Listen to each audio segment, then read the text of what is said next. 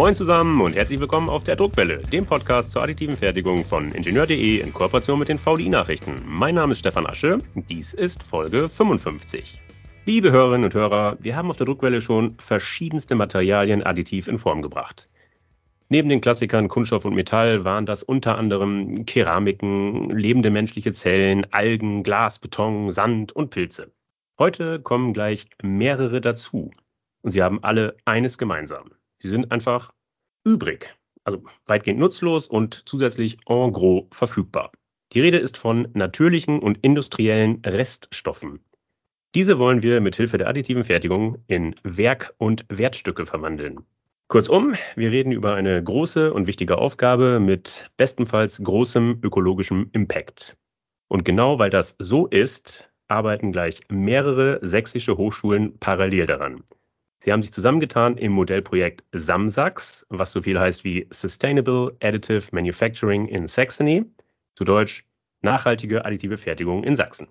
Zu den treibenden Kräften im Projekt zählt Henning Zeitler, Professor für additive Fertigung an der TU Bergakademie Freiberg.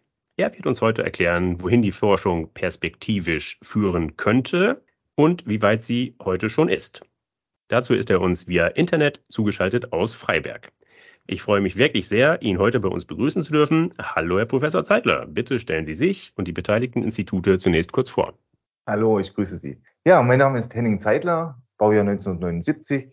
Ich habe mal Mikrotechnik, Mechatronik studiert, Maschinenbau promoviert und wie Sie schon sagten, seit 2017 bin ich Professor an der Bergakademie in Freiberg am Lehrstuhl für additive Fertigung.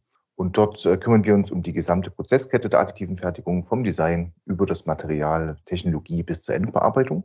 Heute hier ist aber wahrscheinlich relevant, dass ich auch Koordinator des Simul Plus Projektes SAMSAX bin. Und äh, da geht es also im Konsortium mit der TU Chemnitz und der TU Dresden darum, nachhaltige additive Fertigung in einem sogenannten Reallabor für KMU zugänglich zu machen.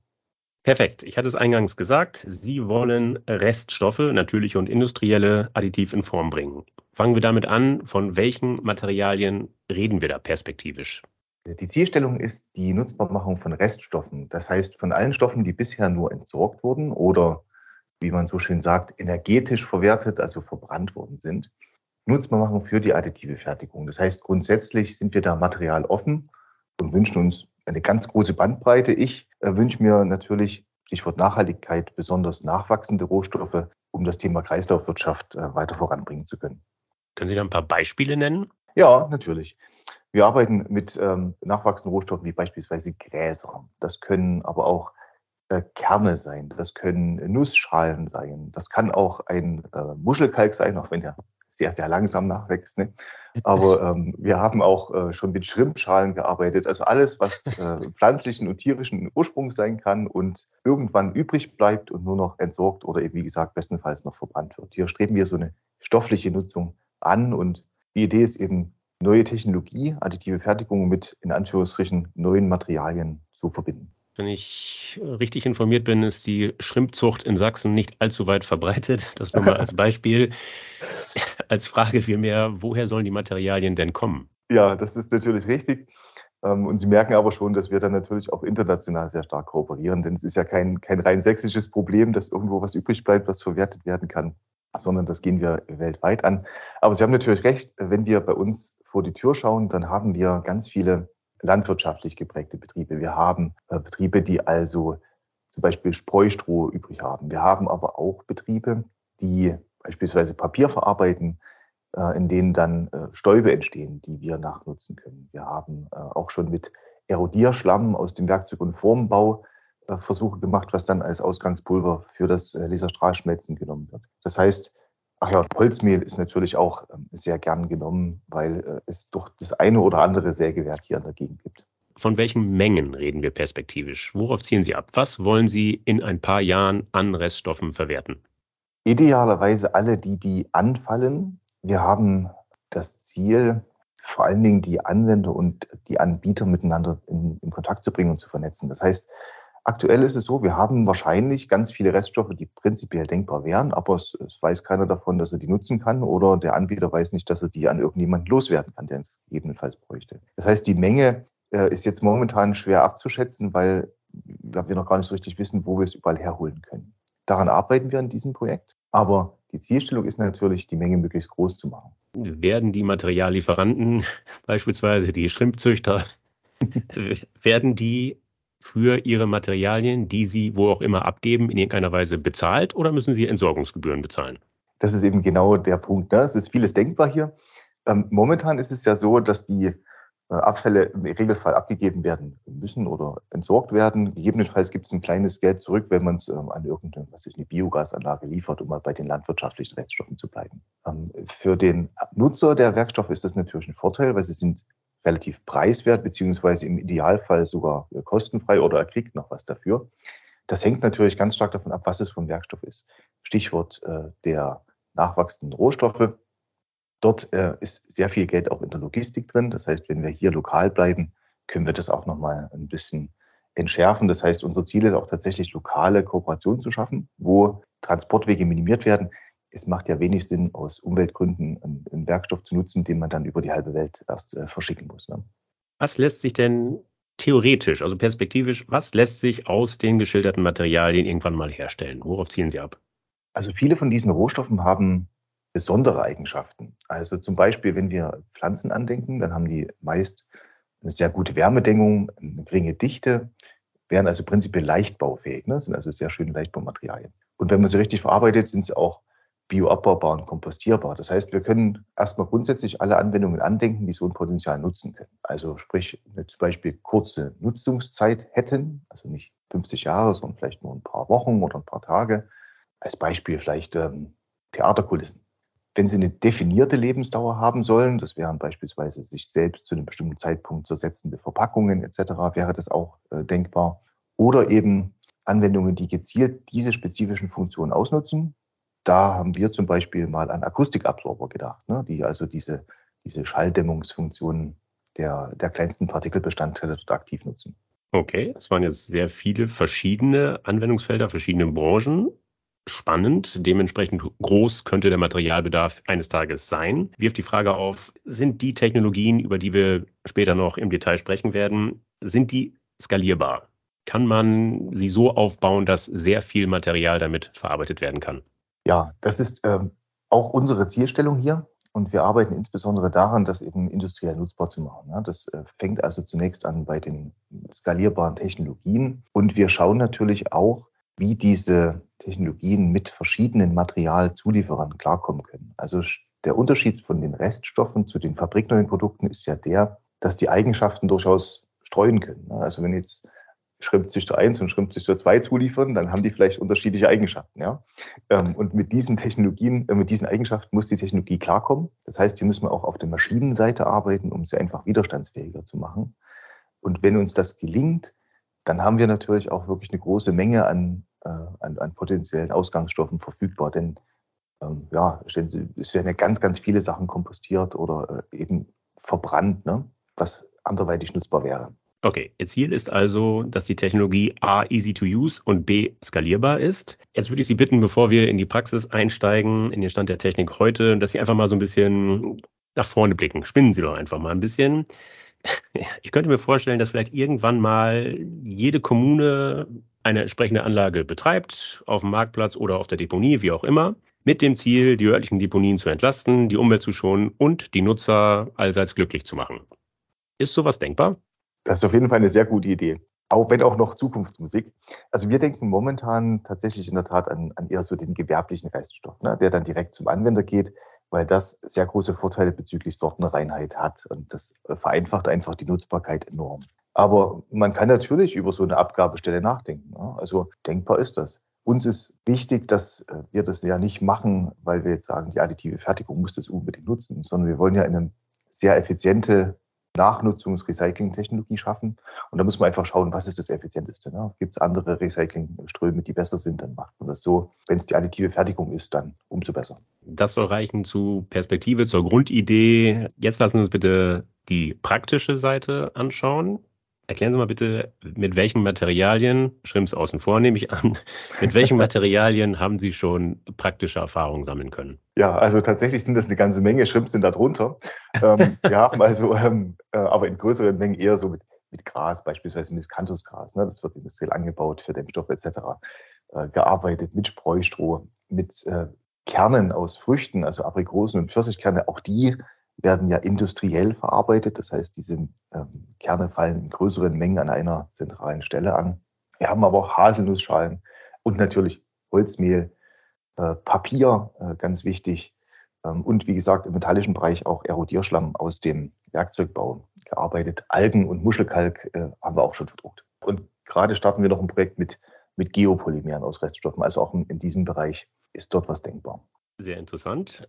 Schildern Sie uns bitte, was Sie konkret aus diesen Materialien hergestellt haben. Hängt natürlich auch wieder vom Ausgangsstoff ab. Wenn wir die pflanzlichen Materialien uns mal vornehmen, dann ist ein guter Anwendungsfall Verpackungen. Klingt jetzt erstmal ein bisschen Low-Tech, aber ähm, angepasste Verpackungen sind also sehr schöne Beispiele dafür, denn das Material, was wir nutzen, ist sehr leicht, dämmt die Wärme und Vibration sehr gut, so besser als Styropor, ne, was man dadurch ersetzen könnte. Und der Charme daran ist, dass es zum Beispiel beim Schreddern wiederverwendbar ist, beziehungsweise auch einfach kompostierbar werden kann, äh, kompostiert werden kann. Es können also sehr kleine Verpackungen sein, es können aber auch sehr große sein.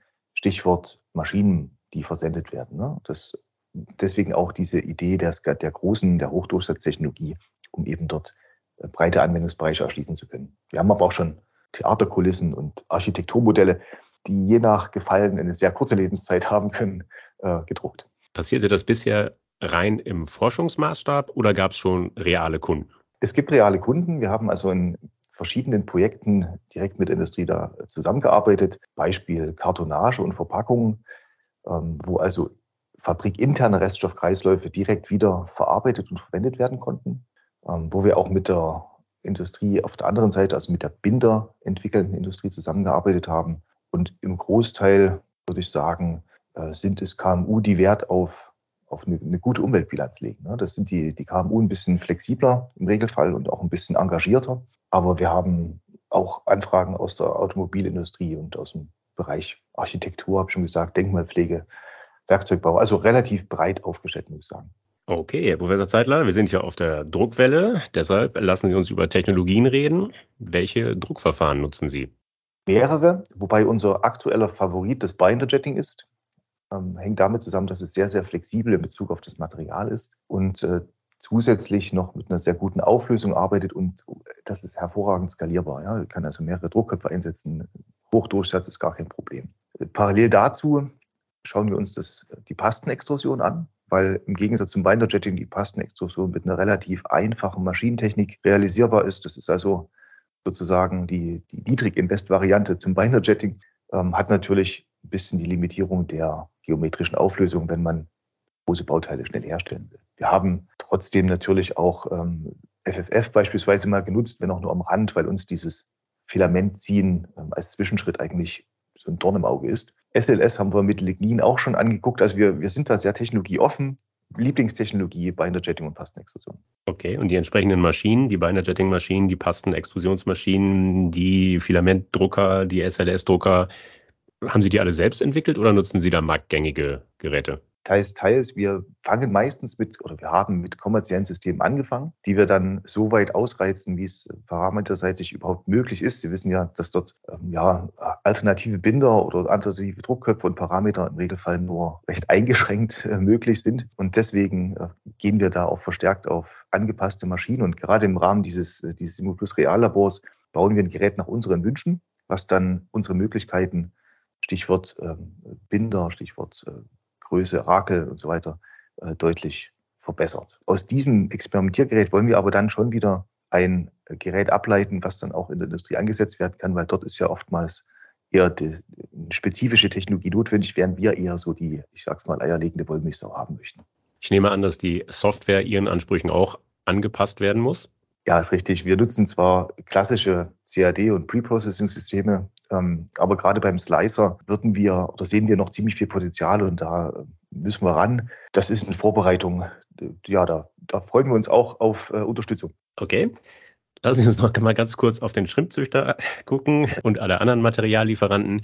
Die werden das Material ja nicht so abgeben, dass Sie direkt Ihre Drucker damit füttern können. Deshalb schildern Sie doch einfach mal, inwieweit bzw. wie müssen die einzelnen Materialien vorbereitet werden.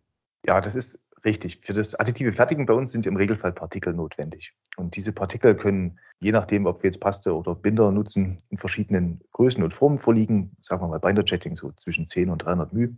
Und äh, das kann dann also entweder gemahlen werden oder schon als Malgut kommen. Wenn Sie beispielsweise an Aprikosenkerne denken, das haben wir auch schon verarbeitet, die werden industriell aufgemahlen, weil innen drin ein weicher Kern ist, aus dem Öl gewonnen wird, der Rest ist übrig. Dort haben wir also schon Mahlstaub da, den brauchen wir nur noch zu sieben. Ansonsten Filterstaub wird auch gesiebt. Wir brauchen im Prinzip etwas, das einen Schichtauftrag ermöglicht. Das muss also gut rakelfähig sein oder bei der Pastenextrusion. Da ist das weniger kritisch, da muss es einfach nur ja, mischbar und durch die Düse durchgehen. Okay, als Zusatzstoffe brauchen Sie, wenn ich es richtig verstanden habe, also entweder Binder, also Bindemittel oder Pasten. Woher bekommen Sie die? Das ist richtig. Also gerade beim, beim Binder ist es uns natürlich auch wichtig, dass wir dort die gleichen Kriterien ansetzen, ne? also biobasierte, bioabbaubare Werkstoffe verwenden. Äh, dort gibt es sicherlich noch sehr, sehr viel Potenzial. Äh, vielleicht so als Größenordnung beim Binder-Jetting, deswegen mögen wir das Binder-Jetting auch so gern, äh, nutzen wir nur circa 10 bis 15 Prozent Binder. Mhm. Das ist natürlich ein sehr guter Wert. Klar, wenn man jetzt Pastenextrusion braucht, dann ist die Matrix natürlich viel größer. Da sind es dann meistens so im Bereich so 50 Prozent Binder. Okay, und die Bauteile, wenn ich sie richtig verstanden habe, egal ob mit Paste oder mit Binder, die sind, nachdem sie fertig sind, kompostierfähig. Das heißt, genau, also die Mittel, die Sie nutzen, die sind äh, umweltfreundlich. Genau, das ist unser Ziel. Also natürlich wenn es biobasierte Reststoffe sind. Ne? Beim Metall schwierig, ja. aber bei den biobasierten Reststoffen ganz klar ist es unser Ziel. Und deswegen schauen wir eben nicht nur den Reststoff und den Binder an, äh, sondern wenn es notwendig ist, auch noch die Nachbearbeitung. Also oftmals müssen die ja noch was sich infiltriert werden oder beschichtet werden. Und dort haben wir zum Beispiel ähm, mit Bienenwachs auch Reststoff äh, recht gute Erfahrungen gemacht. Okay, wir reden also im Wesentlichen abseits von Metall, von natürlichen Werkstoffen. Stellt sich mir die Frage, die Produkte, die Sie daraus machen, wie haltbar sind die? Wie belastbar sind die? Sind die hitzebeständig? Nennen Sie doch bitte mal ein paar Produkteigenschaften. Ja, klar, das ist natürlich die spannendste Frage. Ne? Also, wenn wir Verpackungen herstellen, dann ist es, ist es ja so, dass die idealerweise vor dem verpackten Produkt kaputt gehen. Das heißt, die sind eher weich und wenig stabil, ist also eher nicht so problematisch. Ähm, für Anwendungen in der Wärmeisolation beispielsweise sind die Dämmeigenschaften sehr wichtig. Und wenn man höhere Festigkeiten braucht, hat es schon gerade gesagt, dann kann man die infiltrieren. Das heißt, ähm, beispielsweise mit Bienenwachsen, dann werden sie schon, schon fester. Aber äh, alternativ kann man spezielle Binder verwenden, wie wir sie im Rahmen eines Projektes entwickelt haben, um höhere Festigkeiten zu erzeugen, die dann beispielsweise für, für Gussformen oder Laminierformen geeignet sind. Wenn wir Richtung beispielsweise Reststoffe aus dem Bereich Beton oder, oder Steinwerkstoffe denken, dann haben wir natürlich noch höhere Festigkeiten. Aber äh, wir arbeiten tatsächlich auch daran, diese Festigkeiten nach oben auszubauen, denn das ist, ein, ist eine, eine Zielstellung, die wir umsetzen. Aber wir müssen natürlich auch immer schauen, dass wir für jeden Stoff die richtige Anwendung finden, um das Ganze sinnvoll einsetzen zu können. Spannend fand ich das Anwendungsbeispiel äh, Theaterkulisse. Verraten Sie uns mehr dazu. Aus welchem Material haben Sie welche Theaterkulissen in welcher Größe hergestellt? Ja, also wir hatten in diesem Fall Miscanthusgras eingesetzt mit einem PVA, also Polyvinylalkoholbinder, der auch wasserlöslich bioabbaubar ist. Die Abmessung in, als Einzelbauteil war ungefähr 50 mal 50 Zentimeter mal 30 Zentimeter groß. Das haben wir in, in einem Druck hinbekommen. Und das war für ein Bühnenbild so ein äh, Kapitell, also so ein Säulenkopf, also eine sehr verschnörkelte, ornamentartige äh, Struktur, die wir, ich glaube, insgesamt siebenmal dann in diesem äh, gedruckt haben, um das an dieses eine Bühnenbild anzupassen. Ja, das äh, ist ganz gut angekommen und natürlich freuen sich die Theaterkulissenbauer auch ganz besonders darüber, dass sie eben nicht Styropor verwenden müssen, ne? was ja doch nicht so schön entsorgbar ist. Professor Zeitler, das waren Sie schon meine Fragen. Damit sind wir schon bei der Abschlussfrage. Und jetzt würde ich Sie nochmal bitten, dass Sie nach vorne schauen, in die Glaskugel gucken, so ein bisschen spinnen. Welches Produkt, das bisher auf Basis fossiler Rohstoffe erzeugt wurde, kann durch Ihre Ideen vielleicht irgendwann mal weltweit ersetzt und dadurch umweltfreundlicher werden? Ja, also ich denke grundsätzlich, wie gesagt, Verpackungen formen viele Komponenten im Auto äh, und auch in der Produktion, also Stichwort Werkzeuge etc. Ähm, und Möbel ähm, sind spannende Felder mit, mit wirklich realen Chancen. Ich persönlich hoffe aber, dass da noch ganz viele dazukommen, an die ich oder wir noch gar nicht gedacht haben, denn wir sind ja auch als Ingenieure jetzt nur in einem bestimmten Bereich unterwegs. Da bin ich also auch ganz besonders für viele Hinweise denkbar. Vielleicht gibt es ja Feedback aus unserem Gespräch dazu. Das wäre schön. Ich werde gespannt verfolgen, was davon Realität wird. Herzlichen Dank für das spannende Gespräch. Ich danke Ihnen, gerne. So, liebe Hörer, das war sie schon, die Folge 55. Ich hoffe, dass sie Ihnen gefallen hat. Dann empfehlen Sie uns gerne weiter. Sie finden die Druckwelle überall dort, wo es gute Podcasts gibt. Das heißt auf Podigy, Spotify, iTunes, Google Podcast, Amazon Music Podcast und natürlich, last but not least, auf ingenieur.de. Wenn Sie Anregungen oder Kritik äußern wollen, dann freue ich mich auf Ihre Zuschriften. Sie erreichen mich und gegebenenfalls auch Professor Zeitler unter meiner E-Mail-Adresse. Ich leite die Post dann weiter. Meine E-Mail-Adresse lautet S. Asche, S wie Stefan, direkt daran geschrieben, Asche wie Asche, gelesen also Sasche, Sasche at vdi-nachrichten.com. Sollten Sie auch an Technikthemen abseits des 3D-Drucks interessiert sein, empfehle ich Ihnen die VDI-Nachrichten. Wenn Sie mal kostenlos reinlesen wollen, schauen Sie doch einfach mal unter www.vdi-nachrichten.com slash lesen. Dort warten acht kostenlose E-Paper-Ausgaben auf Sie. Das war's für heute. Bleibt mir noch zu sagen, auf Wiederhören, munter bleiben und tschüss.